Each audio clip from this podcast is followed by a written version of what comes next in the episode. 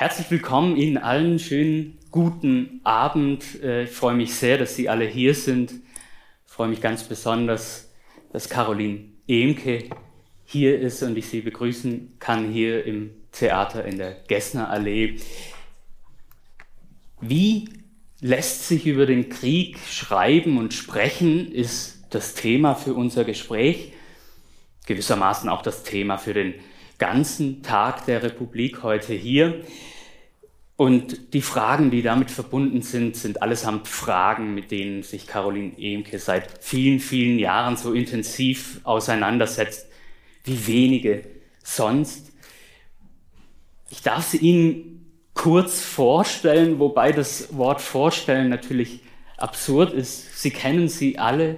Caroline Ehmke ist eine der einflussreichsten philosophischen AutorInnen der Gegenwart und das auch in dem Sinne, dass es in ihren Texten immer um drängende Themen der Zeit geht, immer um drängende Fragen der Gegenwart, die sie mit dem Instrumentarium der philosophiegeschichtlichen Tradition bearbeitet. Von ihren Büchern nenne ich vielleicht nur diejenigen, die jetzt für unser heutiges Thema die wichtigsten sind. Von den Kriegen 2004, weil es sagbar ist 2013 gegen den Hass 2016 und jetzt erst vor wenigen Wochen erschienen dieses Buch hier für den Zweifel, kein Solo, sondern ein Duett, Gespräche mit Thomas Stressle, es sind insgesamt fünf lange, ausführliche Gespräche, die im letzten Juli geführt wurden. Bei manchen davon hat man den Eindruck, insbesondere beim ersten Gespräch, in dem auch der Krieg eine große Rolle spielt, es hätte auch vor wenigen Tagen oder Wochen erst stattfinden können. Ich kann Ihnen dieses Buch sehr ans Herz legen, auch dann, wenn man das Werk und die Person Caroline Ehnke vielleicht schon etwas besser kennt. Man wird hier trotzdem Neues erfahren. Ja, ähm, ich freue mich wahnsinnig, Caroline, dass du da bist. Ähm, herzlich willkommen hier oder mit einem helvetischen Satzbau. Schön bist du da. ja.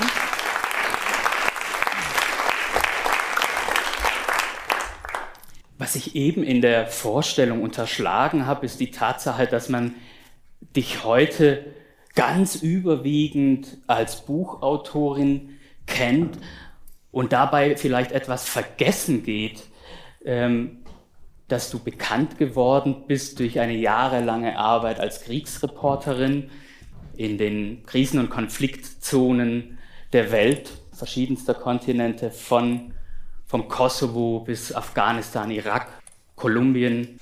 Nun bist du Anfang des Monats wieder für ein paar Tage in Lviv gewesen, bis in die Westukraine gefahren. Vielleicht auf die Gefahr hin, dass dir diese Rollenaufteilung etwas künstlich vorkommt. Trotzdem die Frage, bist du als Privatperson, als Kolumnistin oder vielleicht doch auch wieder als Reporterin hingefahren? Also ich bin insofern als Privatperson dahin gefahren, weil ich gar keinen Auftrag hatte. Also ich bin nicht in irgendeiner Redaktion angestellt, sondern ich bin freie Publizistin. Ähm, und das heißt, äh, ich müsste normalerweise, wenn ich da jetzt äh, für eine Reportage hinfahren würde, eben erstmal einen, einen Auftrag dafür bekommen. Das hatte ich gar nicht, aber ich hatte schon ähm, seit Beginn des Krieges ähm, über den Krieg geschrieben, aber eben in einer anderen Rolle vielleicht oder mit einer ja auch anderen äh, Reflexionsebene, weil ich eben von Berlin aus geschrieben habe. Ich fand das einfach schwer erträglich. Äh, nicht, weil ich abwerten möchte, äh, diese Art von Texten. Ich glaube, es braucht ähm, auch Texte aus der Distanz. Ähm, ich glaube, es braucht auch ähm, äh, Texte, die nicht von der Anschauung leben oder nicht von ja, der physischen Involviertheit oder Nähe leben. aber ich habe es trotzdem nicht, also ich habe es einfach trotzdem nicht ausgehalten in Berlin und ähm, hatte zudem einen Kontakt zu äh, jemandem in Lviv und habe eben äh, im Vorfeld einfach gefragt, was es braucht und wie die Situation ist und wie es den Menschen dort geht und ähm, habe dann gefragt, was, also, was sie bräuchten und es kam eine so erschütternde Liste an existenziellsten äh, Medikamenten. Also das ging von eben Verbandszeug über Insulin, über Antibiotika, Schmerzmittel, Kanülen bis hin zu ein gebrauchter Rettungswagen mit Equipment.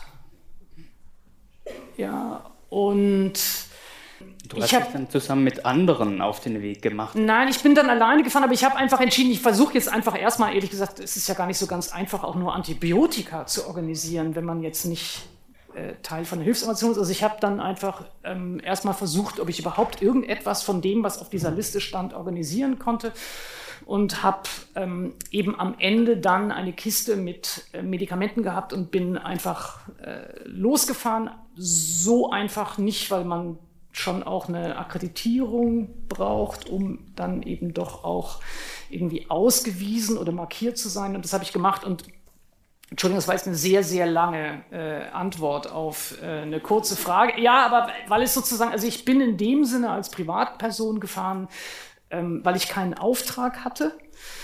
Ähm, aber es war mir klar, wenn ich hinfahre, will ich selbstverständlich Interviews führen, ich will vor Ort sein, ich will Menschen treffen, ich will einen Eindruck bekommen und ich will auf jeden Fall darüber schreiben. Das hast du dann auch getan. Das habe ich dann auch gemacht. Also das Detail mit den Medikamenten im Kofferraum habe ich natürlich im Text jetzt nicht erwähnt, weil das sofort unter den Verdacht gerät, man wäre nicht neutral genug oder nicht distanziert genug. Du schriebst in einer deiner SZ-Kolumnen, von deinen Erfahrungen, auch von den Gesprächen in Lviv. Und da war ein Satz, in dem du sagtest, du seist kurz versucht gewesen hinzuschreiben, nur in Lviv seist du gewesen und eben nicht in Butscha oder den anderen Schreckensorten und hast ähm, in diesem Text auch abgebildet, ja, wie du gewissermaßen bei dem eigenen Gedanken zurückschrecktest, hast Einspruch gegen eine solche Skalierung des Leids, wie du das nanntest, erhoben. Vielleicht nochmal ganz prinzipiell gefragt, worin besteht die Gefahr einer solchen Skalierung?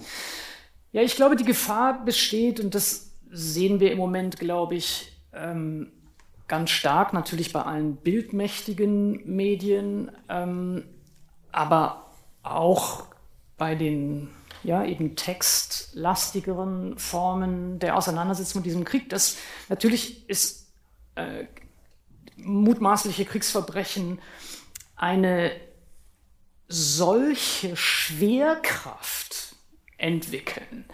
Ähm, einerseits ähm, eine Schwerkraft bei allen, die sie bezeugen oder dokumentieren könnten im rein moralischen Sinne.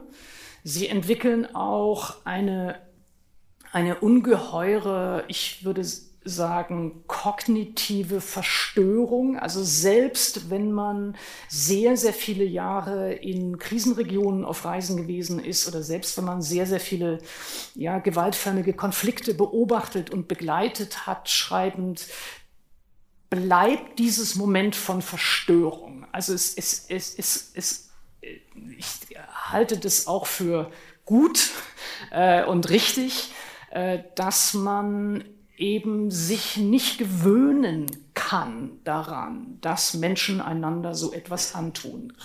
Ganz gleich, was das historische Wissen einem sagt, ganz gleich, was die eigene Erfahrung einem sagt, es bleibt ein Moment der Verstörung. Und diese Verstörung führt in dem Moment, in dem ich als Reporterin unterwegs bin oder eben als Journalistin vor Ort, natürlich, dass man es glauben machen will oder prüfen will oder herausfinden will, kann das wirklich sein? Und äh, vielleicht in Klammern, ich glaube, dass es gibt so eine, eine geläufige und, und auch manchmal sehr einfache Medienkritik, die unterstellt, dass ähm, äh, JournalistInnen äh, zu Übertreibung neigen oder dass sie dazu neigen, äh, äh, Quellen, die vielleicht nicht glaubwürdig sind, äh, denen zu glauben und damit möglicherweise eben etwas aufzubauschen oder, oder dramatischer darzustellen. Und ich muss jetzt sagen, ich habe das, ich glaube, 14 oder 15 Jahre lang gemacht. Ähm, und meine größte Sorge ist eher der andere Fall. Äh, meine größte Sorge ist eher der Fall, dass mir jemand etwas berichtet und ich es nicht für glaubwürdig halte weil ich es nicht für glaubwürdig halten will. Und es stimmt. Und insofern glaube ich, gibt es. Hast du dafür ein Beispiel? War das, hast ja. du solche Erfahrungen auch jetzt in Lviv gemacht? Ähm, also ich habe jetzt die Erfahrung gemacht, dass mir Menschen, die aus Mariupol geflohen waren, die ähm, sehr lange äh, dort im, im, im Keller, man muss, man, man muss wirklich sagen, es wird jetzt immer so von Schutzkellern gesprochen. Ja, Schutzkeller heißt nicht, dass da eine Spezialkonstruktion ist, die entwickelt und entworfen worden ist, um Schutz vor Raketenbeschuss zu geben, sondern es sind Keller. Ja, ja, das ist also ist schon ein Unterschied. Und ähm, die hatten eben sehr lange im Keller ausgeharrt, äh, äh, ohne Heizung, ohne Wasser, ab und an mit Lebensmitteln und da war es eher so, dass sie beim Sprechen antizipierten, dass man ihnen nicht glauben würde. Und sie versuchten beim Sprechen deswegen permanent ähm, Beweise oder, oder, besteht, oder Indizien äh, beizubringen, die diese unglaublichen Erzählungen äh, würden bestätigen können. Indem man Material mit bringt. Ja, also, äh, also ein, ein Beispiel war eben, also dass sie erzählt haben, es, es hätte kein Wasser gegeben. Sie haben Wasser aus ähm, den, den Heizkörpern getrunken. Und während mir das eben der, der Mann dieses Paares erzählte, stand er auf und ging zur Küche und kam mit einem, mit einem Glas und tunkte seinen alten, bereits benutzten Teebeutel da hinein und wartete so eine Weile bis die Farbe in, äh, des Wassers im Glas der Farbe ähnelte, die das Wasser hatte, was sie trinken mussten. Ja.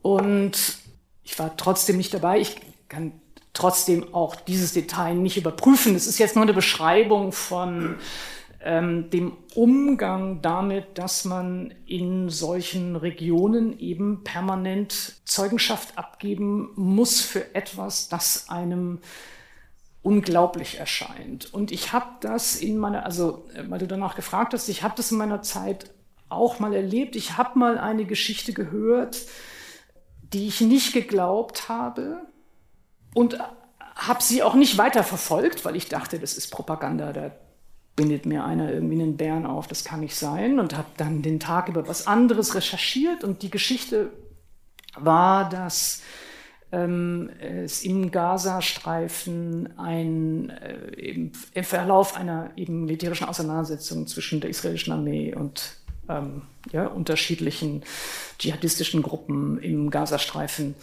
Ähm, ein Vater mit seinen beiden Söhnen äh, im Verlauf der Waffenpause gefahren sein soll und dabei äh, anlasslos angeblich beschossen worden sein soll. Der eine Sohn war gestorben, so die Erzählung, und der andere sei verwundet gewesen und niemand habe einen Krankenwagen zu ihnen gelassen. Und das habe ich einfach nicht, das habe ich für völlig ausgeschlossen gehalten, dass das stimmen könnte.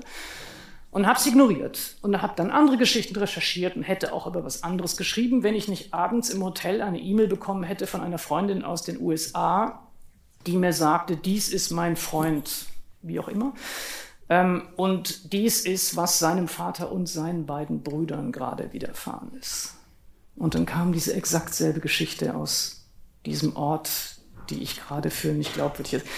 Und das war etwas, damit war die Geschichte noch nicht bestätigt, damit war die Geschichte noch nicht recherchiert. Das muss man dann immer noch ganz genau und langsam tun. Ähm, aber es war ein Beleg ähm, dafür, wie leichtfertig ich etwas abgewehrt hatte. Ähm, und äh, hat mich tief beschämt, muss ich sagen, hat mich mhm. wirklich beschämt. Ähm, und ich habe es dann eben versucht zu recherchieren, eine lange Geschichte daraus gemacht. Ja. Aber diese Dinge passieren einem natürlich oder können einem permanent passieren. Und es ist nur etwas, und jetzt beantworte ich Ihre, äh, die Ursprungsfrage, man muss eben aufpassen, dass man nicht aufgrund dieser Verstörung, aufgrund dieses Entsetzens nur in Anführungsstrichen die größten Verbrechen, die, die, die, die schändlichsten Taten, die ähm, ja, krassesten Beispiele von Gewalt sucht, ähm, aus verschiedenen Gründen. Ich, also ich glaube, man muss sie auch recherchieren. Übrigens letztlich auch deswegen, weil die Möglichkeit der Strafe davon abhängt, dass diese Verbrechen dokumentiert werden. Ähm, aber ich halte es für wirklich fatal, wenn wir als Zuschauerinnen so programmiert oder so kodiert werden oder so imprägniert werden, dass wir eben dann auch nur noch die Extremerwartungen haben und alles, was niederschwelligere Formen von Demütigung, von Ausgrenzung, von Missachtung, von Misshandlung, von Vertreibung sind, äh, irgendwie einfach so eingepreist werden. Und das ist sozusagen die lange Antwort auf die Frage. Und das ist aber, finde ich, für einen selber, wenn man dann die Entscheidung treffen muss vor Ort, wo gehe ich denn hin? Oder was nehme ich denn in den Text hinein? Wirklich schwer, weil du natürlich weißt, was parallel in allen möglichen anderen äh, äh, äh Redaktionen gemacht wird und dagegen kommt einem das eigene Schreiben, das dann möglicherweise nur in Lviv mhm. ist, ja, kommt einem dann ungenügend vor. Du hast jetzt das Phänomen geschildert, dass sehr viel berichtet wird, dass sehr viel gesprochen wird, dass auch die besonders exzessiven Taten dann auch ausführlich geschildert werden. Es gibt ja aber auch das gegenteilige Phänomen, was jede und jeder von uns wahrscheinlich kennt, nämlich dass man angesichts des Entsetzens und angesichts unfassbarer Gräueltaten in Sprachlosigkeit verfällt. Da hat unsere Sprache ja auch eine Reihe von Redensarten dafür. Es gibt keine Worte dafür beispielsweise. Man kann das nicht mit Worten beschreiben. Ähm, das Unbeschreibliche, das Unsagbare ist etwas, was immer wieder auftaucht auf der ganz persönlichen Ebene, wie auch in der Forschungsliteratur. Und du hast im Grunde dein ganzes publizistisches Leben gegen Dagegen diese Unsagbarkeitsthese ja. angeschrieben. Ja. Vielleicht, vielleicht nochmal ganz grundsätzlich gefragt, was ist das Problem daran? Weil nachvollziehbar, nachvollziehbar ich gar nicht, wo ich anfangen soll. Ähm, also, ähm, nein, also, äh, sagen wir mal so, also auf einer, auf einer äh, äh, freundlich wohlgesonnenen Ebene äh, würde ich sagen, ich weiß natürlich, was gemeint ist. Ja, aber es ist eine solch bequeme, fahrlässige, wirklich unverantwortliche Floskel, ähm, dass man sie einfach einkassieren muss. Also zum einen, weil ich sagen würde, Sprache kann alles beschreiben. Alles beschreiben. Ja. Man muss sich halt anstrengen. Ja. Ähm, und also es ist Denkfaulheit, wenn man sagt. Ja, also ich würde, also natürlich kann man unterscheiden zwischen, wenn, äh, wenn eine Person, die, die selber Überlebende ist, ähm, sagt, es ist unbeschreiblich, ist darin etwas anderes enthalten. Was darin enthalten ist, ist, ich weiß nicht, ob du das wirklich hören willst. Ja, ich weiß nicht. Der Zweifel richtet sich eigentlich nicht an die eigene Sprechfähigkeit, genau. sondern im Grunde an den Zuhörer. Ja, also äh, Jean-Marie äh, in Jenseits von Schuld und Sühne, ähm, es gibt einen, einen, einen wunderbaren äh, längere Passage über die Frage, was denn eigentlich Würde sei und wann man sie verliert. Und es ähm, ist eine, so eine zwischengeschobene Passage in einem größeren äh, äh, Kontext über Folter. Mhm. Er beschreibt dann äh, oder er sagt dann, dass er sei sich nicht sicher, ob in dem Moment, in dem man gefoltert oder geschlagen wird, die Würde verloren ginge. Aber das, was auf jeden Fall mit dem ersten Schlag verloren geht, ist das Weltvertrauen. Und ich glaube, wenn wenn Überlebende die, die, diese, die, diese Sätze verwenden, etwas ist unbeschreiblich, dann heißt es eher, dass sie eben nicht sicher sind, ob sie der anderen Person oder dem, dem, dem, den ZuhörerInnen wieder vertrauen können. Ja, und das ist etwas ganz, ganz anderes, als zu sagen, etwas ist unbeschreiblich. Und ich würde immer sagen, also aus all meiner Erfahrung, jetzt nicht als Autorin, sondern als Zuhörende, die Menschen zuhört, die traumatisiert sind in verschiedenen Hinsichten oder die eben Gewalterfahrungen gemacht haben. Ich würde sagen, ja, möglicherweise klingen diese Erzählungen anders und sie sind ähm, stotternd oder äh, erzählen kreisförmig oder haben eben große Lücken. Aber da, da würde ich jetzt als Philosophin sagen, es ist einfach eine Frage der Hermeneutik. Ähm, äh, und ich glaube, das braucht einfach nur eine andere Form ja, der Bereitschaft, solche stotternden oder unterbrochenen oder vielleicht eben nicht linearen Erzählungen für absolut akkurate Beschreibungen von einer Erfahrung äh, äh, zu verstehen, die ja auch nicht geordnet und nicht rational und nicht so einfach verstehbar vielleicht ist. Ja, insofern ist mein, mein, ähm, mein Schreiben schon, äh, schon immer gegen dieses Unaussprechliche oder Unbeschreibliche gerichtet. Und vielleicht mit einem letzten Punkt, ähm, noch verstärkt, nämlich das ist natürlich genau das, was Diktatoren wollen. Sie wollen, dass es unbeschreiblich ist, dass es keine Spuren gibt, dass es keine Erzählungen davon gibt. Und ähm, insofern äh, glaube ich eher, dass es wirklich eine Ethik gibt, des, ja, Dinge in Sprache zu setzen, dass, dass diese Erfahrungen eben dann auch aufhebt oder archiviert oder, oder ja, anerkennt. Trotzdem vielleicht nochmal nach der Rolle gefragt, wenn, wenn du selbst als Schreibende einen reflexiven Text schreiben möchtest über ein Phänomen wie ein Kriegsbeginn oder ein Massaker, dann kennst du vermutlich auch die Situation, in der dir selber so eine Art von Sprachlosigkeit äh, auf die Pelle rückt und weißt, dass es allein schon aus ethischen Gründen zurückzuweisen ist, aber das geht ja vielleicht auch nicht immer so ohne weiteres. Also, Hast du bestimmte Techniken? Äh, Schreibtechniken? Äh, ja, ich träume äh, davon, dass ich welche hätte.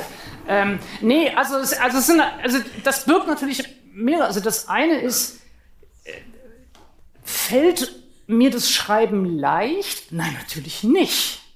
Ja, halte ich das Schreiben über Gewalt oder über Kriege für komplett, total ungenügend, ja, jeder Text. Absolut komplett ungenügend. Das ist aber was anderes, als zu sagen, etwas sei nicht beschreibbar. Das, also, sondern ich glaube, die, die, also sagen wir mal so, wenn man es ernst nimmt und anders kann ich halt nicht. Ja? Also wenn man es ernst nimmt, den Umgang mit Sprache, und das muss jetzt gar nicht nur in Bezug auf, auf Krisenregionen sein, ich finde, das kann auch in ganz allen möglichen anderen Formen von Journalismus sein, ähm, ist ja die Last der Frage, stimmt das eigentlich? Ja, ist das jetzt wirklich richtig und ist es angemessen und ähm, vermittelt das wirklich das, was ich zu vermitteln hoffe oder was die Personen, die mir ihre Erfahrungen ähm, überlassen haben, damit ich sie übersetze in einen anderen Kontext, ja, wären die damit einfach, wären die damit einverstanden, wären, wäre, also, wäre das für sie ausreichend? Und ich meine, vor der Frage, also würde ich sagen, scheitert man natürlich immer. Und insofern, klar, kenne ich die Situation, dass ich da sitze und denke, mir fällt, also nicht, mir fällt nichts ein, ist ja nicht der Punkt, aber ähm, dass ich überhaupt nicht weiß, wie das gelingen soll, ja, jeder Text. Du hast eben schon angedeutet, es gibt. Ähm das war jetzt eigentlich der Moment, wo du hättest sagen können, ähm, ist trotzdem schön, dass was dabei rauskommt oder so. Also, es war jetzt. hab ich, jetzt jetzt habe ich das Wiederkommen schon wieder gefährdet. Ja, ja ein bisschen. Ach, hey. Ähm. Ja, gut, ich. Ähm, nee, nee, okay, ich, aber, aber nee, ich, ich, ich, ich wollte, ich, ich wollte ja gerade Beispiele nennen ja, für ja. das, was dafür rauskommt. Okay. Äh, nämlich, ähnlich wie du vorhin die Geschichte von dem Teebeutel erzählt hast, äh, waren immer ähm, wesentliche, ähm, ich sagen, Merkmale deiner Arbeit, um eben auf genau dieses nicht-lineare, dieses nicht geordnete von Zeugenberichten zu reagieren, auf Details zu fokussieren. Also es gibt in deinen Texten ähm, den kosovarischen Geflüchteten, der von seiner Folter und von Misshandlung erzählt und dabei immer wieder sagt, ich hatte, ich hatte mir gerade neue Schuhe gekauft und die waren teuer.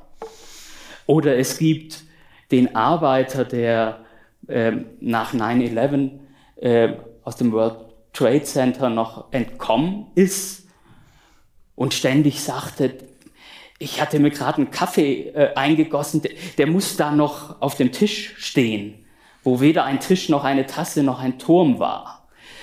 Und das sind, das sind alles Aussagen und Sätze, die im Grunde neben oder vermeintlich neben der Hauptspur des Erzählens laufen, vielleicht sogar Sätze, die fallen, bevor man auf die Hauptspur des Erzählens kommt und die man vermutlich in einem kurzen Fernseh-Testimonial-Statement rausschneiden würde.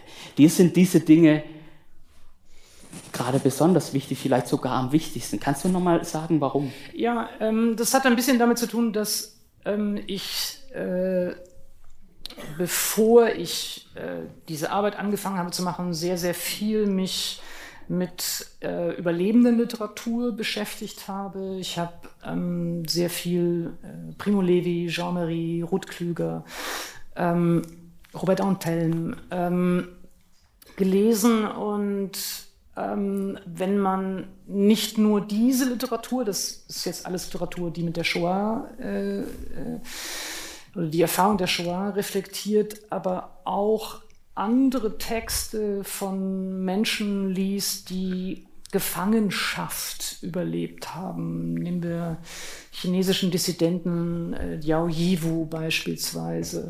Ähm, dann fällt einem, wenn man äh, viel darüber nachdenkt oder viel in diesen Texten sich bewegt hat, fällt einem auf, ähm, dass alle eigentlich auch darüber nachdenken, was es für Techniken gab, die ihnen geholfen haben, diese Zeit zu überstehen. Und ähm, es sind nicht nur Techniken, also es gibt auch etwas, was ganz, ganz bei allen auftaucht, nämlich Freundschaft. Äh, eine andere Person zu haben, mit der gemeinsam man diese Zeit durchleidet oder teilt.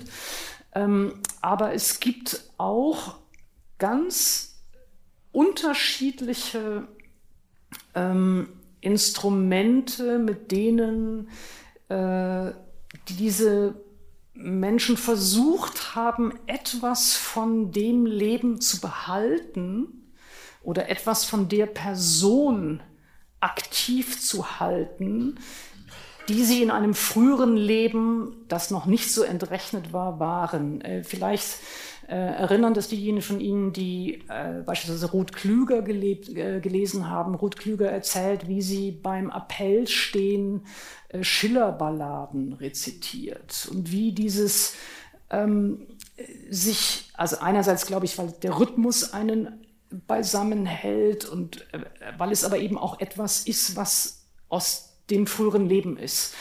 Ähm, Jorge Semprún ähm, beschreibt, wie er gemeinsam mit, in dem Fall Maurice Halbwachs, also einem, einem Akademiker, den er eben von der Universität von vorher kannte, über Vorlesungen, die sie früher gehört oder gehalten haben, äh, nachdenkt. Äh, Primo Levi übersetzt gemeinsam mit einem anderen Häftling Dante. Hm.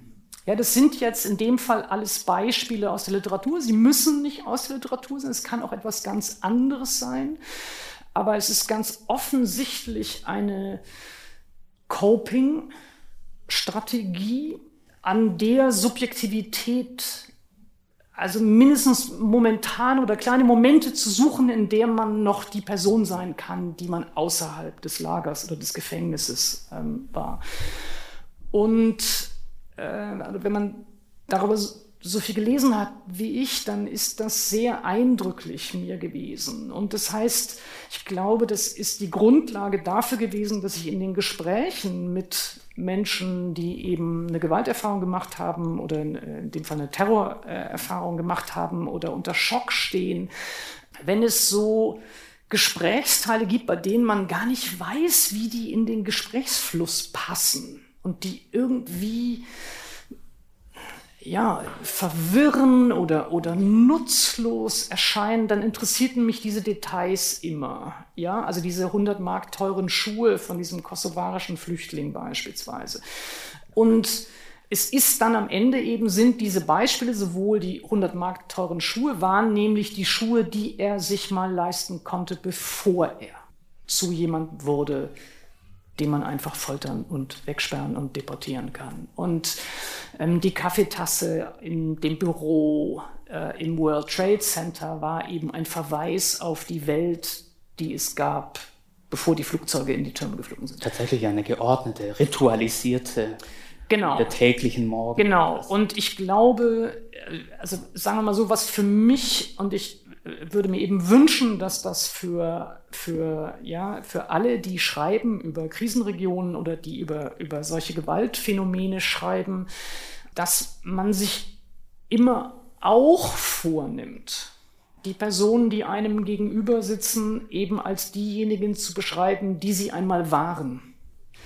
Etwas, was mir sehr, sehr stark, also Beispielsweise bei der, nehmen wir jetzt mal 2015, bei der Migration aus Syrien, ähm, da hatte ich das Gefühl, ja, man hat jetzt einfach nur noch Bilder von syrischen Geflüchteten im Kopf, die eben diese Geflüchteten sind und die hier ankommen und vielleicht hilflos sind. Äh, so. Und insofern geht es eben darum, dass diese Details, die dann in den Geschichten auftauchen, ja, für mich so ein bisschen wie eben auch Wegweiser sind in eine, ja, für mich eine humanistische äh, Perspektive auf Menschen, die mehr sind als das, was man ihnen angetan hat. Auf der Rückseite dieses Buches steht in dicken Lettern, Großbuchstaben, nicht so schlimm. Ich glaube, okay. du, glaub, du wirst es unterschreiben. Ja. Ich glaube an das Erzählen trotz allem. Das ist, würde ich sagen, wahrscheinlich die kürzeste Form, in der man das Credo deiner publizistischen Tätigkeit auf den Punkt bringen kann. Es ist sicher ein weiter Raum, der mit diesem trotz allem aufgemacht wird. Ich glaube, vieles davon haben wir schon angesprochen. Es geht im Wesentlichen auch um den Glauben an eine Sprechfähigkeit, um eine Sagbarkeit nach einer Traumatisierung, nach Versuchen der Entmenschlichung, dem etwas entgegenzusetzen. Vielleicht kannst du noch mal versuchen, diesen Gedanken auf die gegenwärtige Situation in der Ukraine zu übertragen. Was heißt erzählen trotz allem für den aktuellen Krieg? Ja, das ist eine wirklich komplizierte Frage. Ich versuche mal äh, einzelne Bausteine sozusagen äh, zusammenzutragen. Also zum einen muss man sagen, äh, es braucht, glaube ich, in der aktuellen äh, Situation ganz, ganz unterschiedliche Genre von Texten oder ganz unterschiedliche Genre von ähm, äh, journalistischer äh, oder politischer oder militärischer Expertise. Ich, ich habe ja eine, ein ausgesprochen schmales Feld, über das ich schreiben kann, aber ich glaube, es braucht im Moment, also ich kann mal anfangen von dem, was ich auch brauche, um mir ein Bild zu machen. Ich bin ja auch nur Beobachterin in dem Sinne, ja. Also äh, ehrlich gesagt, ich brauche ganz präzise, detailreiche militärische Details. Ja, mich interessiert, wie es, also mich interessieren die Waffengattungen, mich interessiert äh, die Topografie der Gegend zwischen Kharkiv äh, und, also je nachdem, wie groß man es jetzt macht, ja, äh, und Mariupol. Ähm, mich interessiert äh, die Dysfunktionalität offensichtlich der äh, russischen Armee ich bin absolut nerdig, obsessiv damit beschäftigt, über Twitter Menschen zu folgen, die, von denen ich vorher noch nie in meinem Leben gehört hatte, ähm, die mir jetzt Waffengattungen erklären. Ja, und warum, was die eine kann, was die andere kann. Ähm, das ist äh, erstaunlich, oder ein ganzer Berufszweig, der bis vor kurzem nicht so wahnsinnig. Nein, es ist natürlich, nein, also ich, ich, ich sage das auch deswegen, weil ich glaube, es darf es darf kein, nicht der falsche Eindruck entstehen, nur weil ich hier schön über ethisch-philosophische Fragen herumschwadroniere, dass ich glaubte, diese anderen Fragen seien nicht relevant. Die sind ausgesprochen relevant. Ja, und ich bewundere jeden und jede, die das im Moment leisten. Ja, ähm, Klammer auf, ich, davon hängt ja nicht nur ab, wie viele Menschen da vor Ort verrecken, sondern davon hängt möglicherweise auch ein Kriegsverlauf ab, der uns alle in Europa noch sehr, sehr viel stärker bedroht, als er uns jetzt schon bedroht. Ja. Also insofern ähm, will ich, also ich will nur sagen, das ist eine Sache, von der ich glaube, dass es sie im Moment braucht. Ja. Im Grunde eigentlich komplementär zu Genau. Dem Erzählen. Genau. Nein, nein, genau. Also ich, nein, nein, ich wollte, ich wollte nur. Es schafft die Grundlage dann auch. Ja, ich, ich wollte nur jetzt nicht über meine eigene Art zu schreiben zu viel sprechen und, und versäumen, äh, sozusagen zu betonen, was ich glaube, was im Moment alles wichtig ist. Ja. Und ich glaube auch, dass es ähm, eine, eine Gleichzeitigkeit braucht von eben einer, einer Aktualität, die stündlich, täglich äh, sich äh, mit einerseits dem Kriegsverlauf, aber eben vor allem auch dem Leid der Zivilbevölkerung und den entsetzlichen Verwüstungen äh, in der Ukraine beschäftigt. Und gleichzeitig aber ähm, eine Berichterstattung oder, eine, oder ein, ein Schreiben oder ein Erzählen oder eine Reflexion, die herausgeht aus dieser Aktualität und einerseits wirklich über die Versäumnisse der letzten Jahre nachdenkt. Du meinst die Militärpolitik beispielsweise? Ich meine nicht nur die Militärpolitik, ich meine ich mein, ähm, die, also die, also ich, ich, weiß gar nicht, ob man, ob naiv die richtige Beschreibung wäre, ja. Ähm, aber die Fehleinschätzung oder die richtige Einschätzung des Regimes Putin und den Glauben, das sei irgendwie im Rahmen des Akzeptablen oder man profitiere doch mehr von Kooperation und Appeasement als ähm, ja, von einer strengen Abgrenzung. Und was mich daran so, ich will nicht gerade sagen verbittert, weil das ist kein Zustand, in dem ich gerne sein möchte, aber doch wirklich ähm, nachhaltig irritiert ist, dass auch jetzt in den, in den Reflexionen, die es gibt, um, die genau versuchen, diese Versäumnisse aufzuarbeiten, wird immer suggeriert, naja, man hätte ja schon sehen können mit und dann wird aufgezählt, ja, Georgien oder da wird äh, die Annexion der Krim äh, oder Syrien. Ähm, praktisch niemand zählt auf den Umgang mit der Opposition in Russland. Praktisch niemand zählt auf den Umgang mit kritischen JournalistInnen in Russland. Praktisch niemand zählt auf den Umgang mit LGBTIQ in Russland. Ähm, übrigens auch die Finanzierung von rechtsextremen, rechtsradikalen äh, Parteien. Ja, morgen wird in Frankreich gewählt. Wir können irgendwie sehen, was da entstehen kann mit einer solchen Finanzierung. Aber auch, also wir müssen, können den Brexit uns anschauen, äh, die Wahl 2016 in den USA. Also ich habe auch das Gefühl, dass auch jetzt immer noch nicht wirklich ernsthaftes Ausmaß der schuldhaften Verwobenheit und der Komplizität und der Bequemlichkeit im Umgang mit dem Regime Putin wirklich diskutiert wird. Und ich glaube, dass es, ähm, also es war jetzt ja nur eine Antwort auf dieses, was es gleichzeitig immer braucht, ja, das Aktuelle und eben dieses Reflektierende. Ich glaube auch, dass ähm, es im Anschluss an dieses Nachdenken über die Versäumnisse in Wahrheit natürlich auch eine Antizipation der nächsten Krisen bräuchte oder der nächsten Abhängigkeiten, die man kritischer betrachten sollte.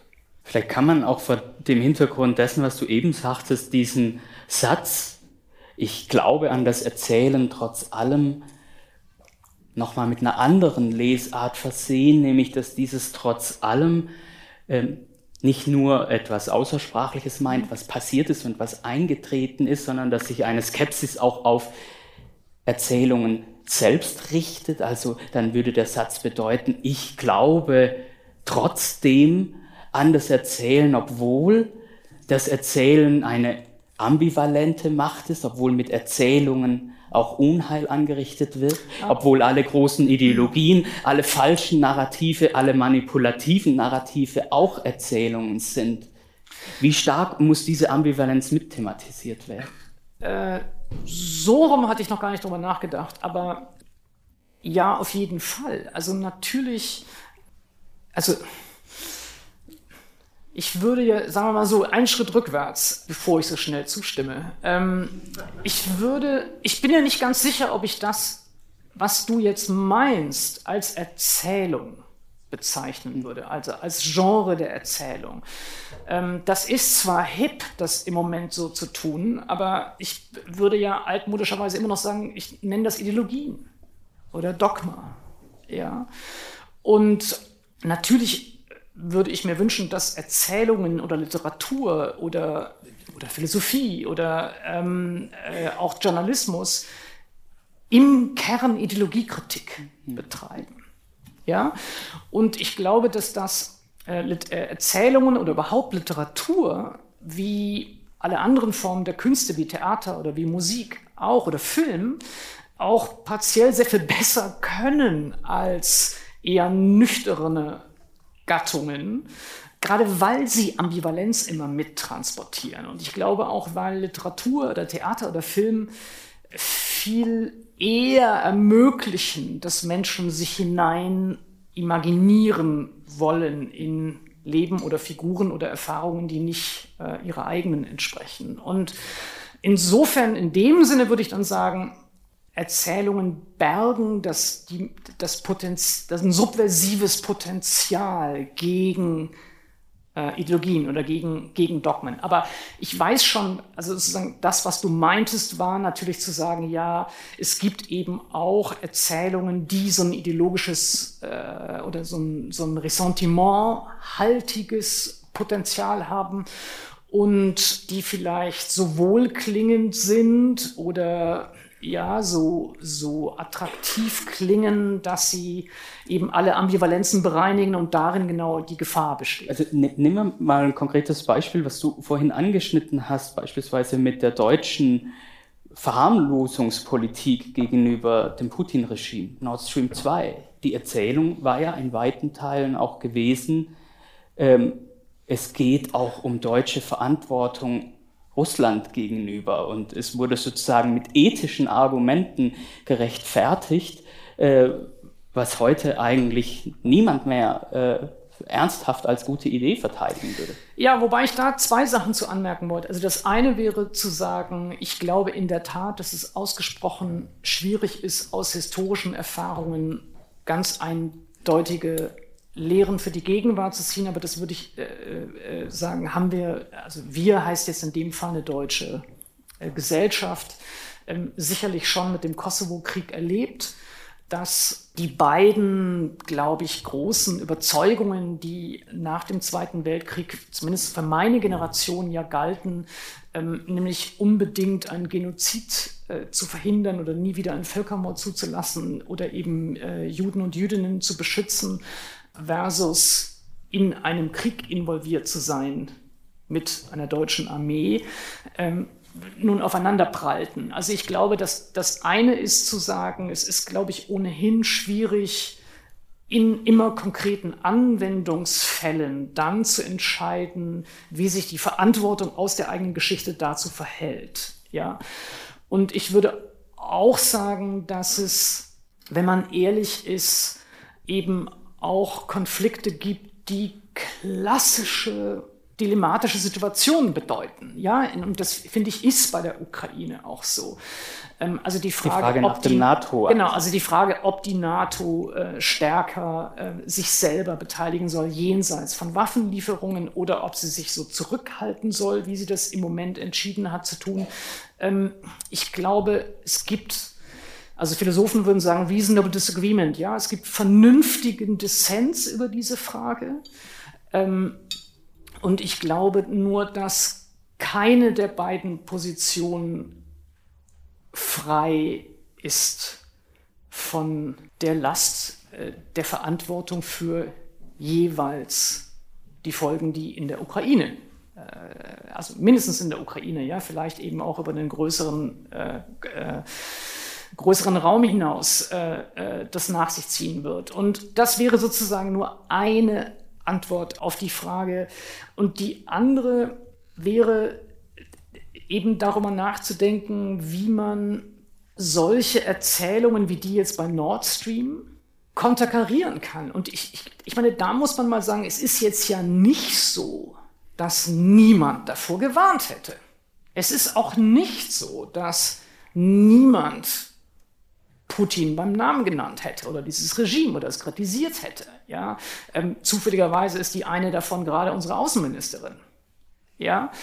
Es ist aber interessant darauf zu schauen, wie herablassend, wie spöttisch, wie niederträchtig würde ich auch sagen, alle diejenigen, die Menschenrechtsfragen für relevant gehalten haben, die in der Tat die Frage der Souveränität der Ukraine und äh, möglicherweise auch der Abhängigkeit von Russland thematisiert haben, die Bürgerrechte thematisiert haben, die sind doch irgendwie permanent, permanent lächerlich gemacht worden als woke, als äh, moralistisch, äh, als, äh, als, sozusagen, als ob es komplett naiv sei, ja, und jetzt muss man sagen, nein, Menschenrechtsfragen sind eben Realpolitik und sind nicht das Gegenteil von Realpolitik. Insofern würde ich sagen, ja, natürlich, es braucht dann immer wieder äh, Gegenstimmen. Ich glaube übrigens, äh, wenn ich mal was zur Republik sagen darf, weil ich ja heute hier bin, ähm, ich glaube, dass das na, nee, ich, nee, also ich bin ja hier, weil ich wirklich, wirklich absolut begeistert bin äh, von der Republik und ich verstehe das ganze publizistische Konzept der Republik. Als genau das, ja, als Gegenerzählung, als Nachfragen, als Ambivalenzen aufzeigen, auf ja, eine, eine Brüchigkeit in einem Narrativ, ich kann das Wort schon nicht mehr hören, ja, aber, ähm, äh, aber, aber das ist, glaube ich, das, was ähm, ja, das, der, der Wert dieses, dieser ganzen publizistischen Arbeit, für die ihr die jetzt hier seit irgendwie auch alle steht, ja, das ist diese Gegenerzählung, ja, und das machen einzelne Texte und das macht das Ganze, ja, das, das sind die ganze Republik zusammen und dafür kann ich ja mal vielen Dank sagen.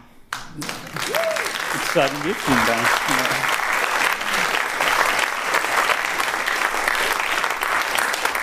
Also was sicher auch Teil des Republikkonzeptes ist, die Zuhörerinnen und Zuhörer beziehungsweise die Lesenden mit einzubeziehen. Das wollen wir auch gleich tun. Wir wollen wenigstens für ein, zwei Fragen noch Raum stiften, damit sie jetzt sich nicht so überfallen fühlen. Vielleicht noch eine Frage vorher, die nochmal jetzt einen ganz anderen Bogen schlägt, aber doch nochmal beim Erzählen trotz allem mhm. ansetzt. Im Grunde ist ja das Erzählen trotz allem auch angewiesen auf ein Zuhören trotz allem. Und zwar in doppelter Weise. Das eine hattest du genannt, äh, wenn es um stellvertretendes Sprechen geht, wenn es um für jemanden sprechen, äh, für jemanden Zeugnis ablegen geht, dann ist natürlich sowieso das Zuhören die Grundvoraussetzung. Aber auch wenn wir auf das Endergebnis schauen, ist ja jede Form der öffentlichen Mitteilung auch angewiesen auf eine gedanklich aktiv beteiligte Zuhörerschaft.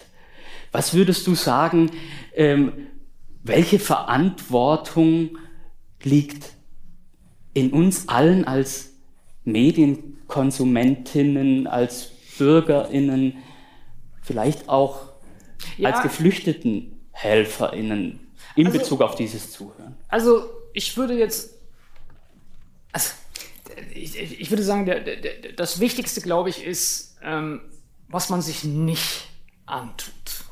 Ja, also ich, ich, ich glaube, es wäre schon wahnsinnig viel geholfen, äh, wenn diese Art von Gesprächsformaten im Fernsehen oder die Art von ähm, Doppelinterviews in ähm, Zeitungen oder eben anderen journalistischen Produkten oder die Art von ähm, ja, Pro- und Kontraisierung der Wirklichkeit. Also ich, äh, wirklich, wenn Sie irgendwo Pro und Contra sehen, lesen Sie es nicht. Ja. False Balance. Wenn Sie irgendwo im Fernsehen schon an der Anlage der Einladungspolitik erkennen, dass Kontroversen simuliert werden, schauen Sie sich von mir aus John Wayne an. Es ist mir egal, ja, aber irgendwas anderes als das. Ähm, es ist, also genau das, was, glaube ich, sehr, sehr viele ähm, bei den großen Kontroversen der letzten Jahre schon erlebt haben, ob es bei äh, Corona war und bei den Querdenker-Demonstrationen ähm, oder auch jetzt ähm, äh, bei dem Ukraine-Krieg, was auftaucht, ist, dass ähm, wie vorher bei den rechtsradikalen, rassistischen Bewegungen diese Unterstellung, es gäbe zu jedem Sachverhalt zwei gleichwertig wahre Positionen. Ja, das ist wirklich einfach epistemischer Nihilismus. Das ist einfach, also das ist ein Graus und es, na, es, es ist wirklich fatal. Es ist wirklich fatal und alle machen es mit. Alle machen es mit.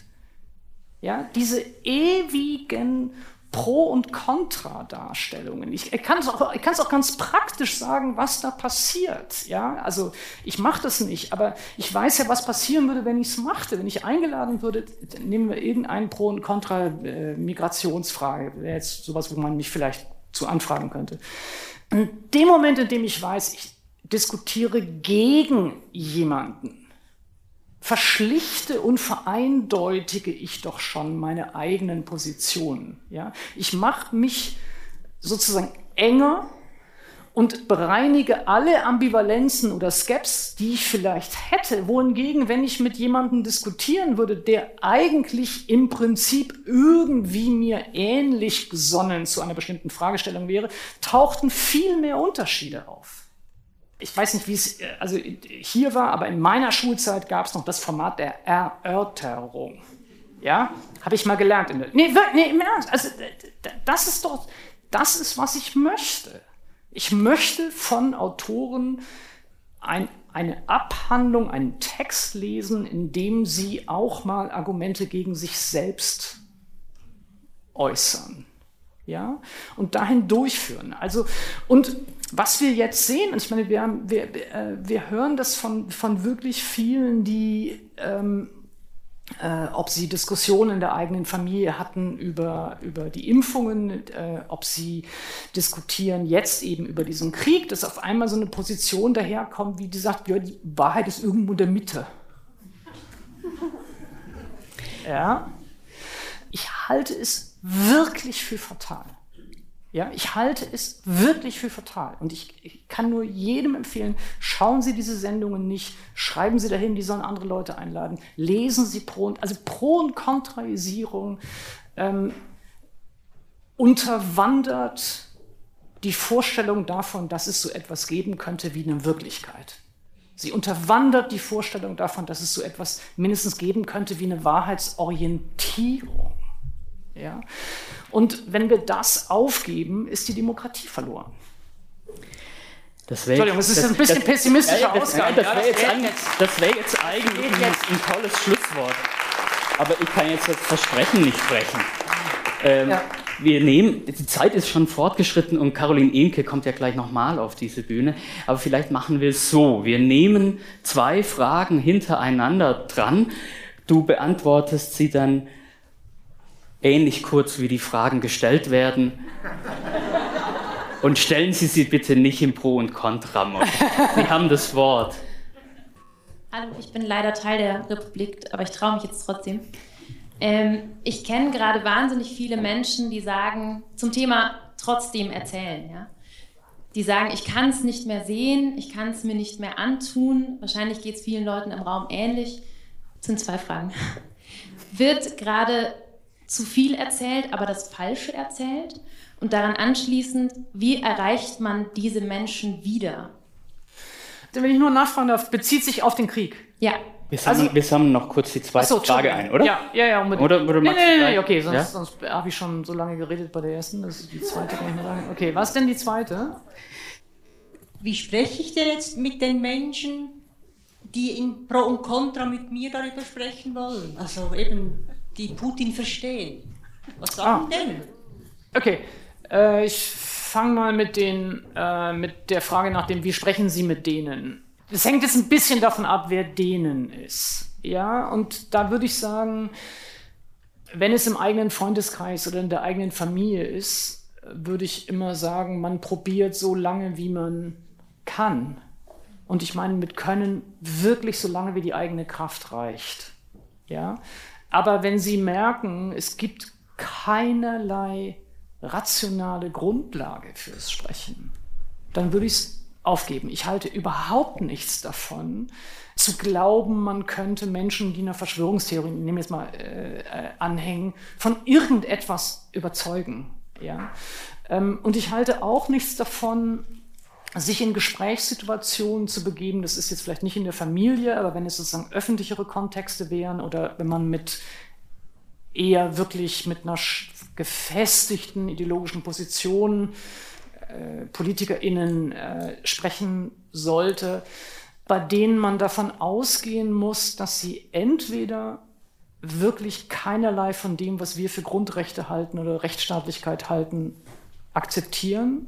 Ich glaube, es macht nicht besonders viel Sinn, da zu sprechen. Oder die über ihre eigenen politischen Absichten nicht die Wahrheit sagen. Auch das halte ich für sinnlos. Solange es aber eben unterhalb davon ist, würde ich es probieren, bis sie an die Grenze der Vernunft stoßen. Nee, das, ich, ich, also ich, ich glaube, das ist, ich, ich glaube, das ist die Schwelle. Ja? Und zu der Frage, also von Menschen, die sagen, sie können nicht mehr. Das finde ich total legitim. Ich glaube überhaupt nicht, dass es eine Pflicht gibt. Ja, also jetzt, also ich bin da jetzt sowieso ein schlechtes Beispiel für, ja, aber es gibt ganz bestimmt nicht die Pflicht, sich permanent äh, Bilder des Grauens anzuschauen. Ja, und ich halte es für völlig legitim, für sich selber ein Maß zu finden, wie viel man sich, auch übrigens in welchen Formaten oder in welchen Formen äh, zumutet. Ich finde es jetzt etwas anderes, wenn man sagen würde, ähm, mich persönlich geht der Krieg gar nichts an oder also wenn es sozusagen, wenn Sie jetzt eher mit Leuten zu tun hätten, die glauben, seien nicht betroffen von diesem Krieg. Das halte ich schlicht für eine Illusion.